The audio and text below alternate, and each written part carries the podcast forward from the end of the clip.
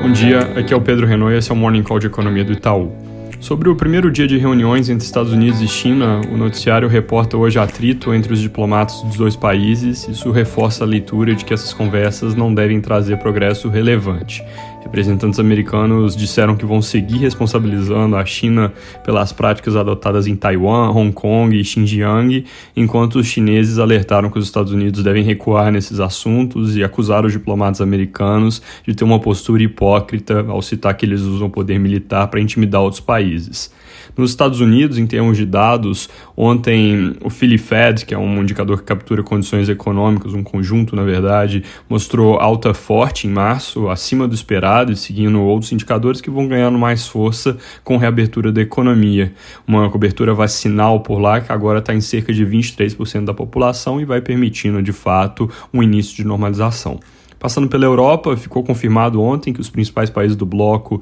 vão voltar a usar a vacina da AstraZeneca depois de aprovação da EMA, mas a principal notícia no fronte de Covid hoje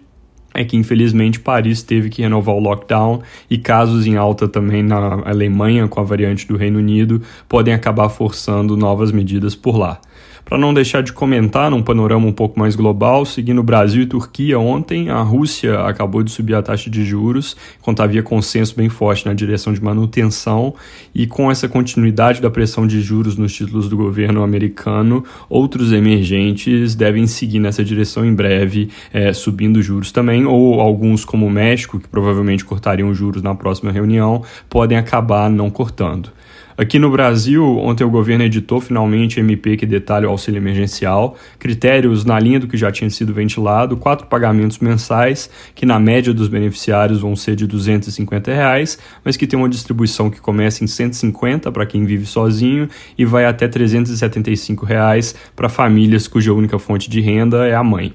Com isso, fica só faltando a própria a próxima MP, que deve vir em breve ali para liberar os créditos extraordinários que vão financiar de fato esses pagamentos. Passando por tema Covid, o surto continua piorando e a situação de saúde pública vai ficando mais preocupante. Tem relatos adicionais de falta de insumos, como oxigênio e acessórios para o tratamento em diversas partes do país. Infelizmente, é uma situação que ainda não tem data clara para acabar e os próximos dias, como eu mencionei, é, devem ser cruciais para definir o tamanho da tragédia em termos de saúde pública e também o impacto que a necessidade aumentada de isolamento vai ter sobre a atividade econômica. Ontem o governo de São Paulo anunciou que vai fazer antecipação de feriados de novo, puxando alguns desse ano e outros do ano que vem, para a semana que começa no dia 29 de março fazendo então com que segunda a quinta deixem de ser dias úteis e aí juntando com a sexta-feira santa, dia 2 de abril, que já seria um feriado. Isso é uma estratégia que ajuda a manter as pessoas em casa ao deslocar a atividade econômica no tempo,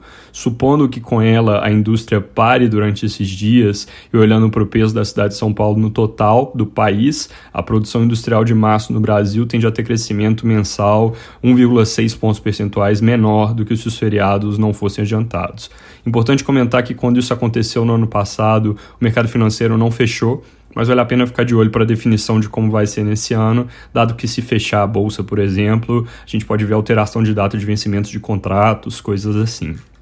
Ainda sobre o surto, ontem foi declarada morte cerebral do senador Major Olímpio. Eu gostaria de aproveitar para registrar nossa solidariedade à família do Major e a todos que estão sofrendo nessa pandemia. Sobre esse assunto especificamente, alguns jornais dessa manhã trazem que a morte do senador pode ser o gatilho para aumento de pressões no Congresso em direção a uma CPI para investigar a atuação do governo na pandemia. Isso vai ser algo importante para se monitorar nos próximos dias, se realmente ganha tração ou não. Para terminar, acabou de sair a prévia da FGV para a confiança da indústria em março, mostrando a terceira queda consecutiva do ano, um recuo de 4 pontos para o patamar de 103,9, que é um nível ainda positivo, mas já bem inferior à máxima de 114,9 que foi atingida em dezembro. Dada a piora do surto nas últimas semanas, é razoável supor que os outros setores também vão apresentar piora nessa sondagem de março. É isso por hoje, bom dia e bom fim de semana.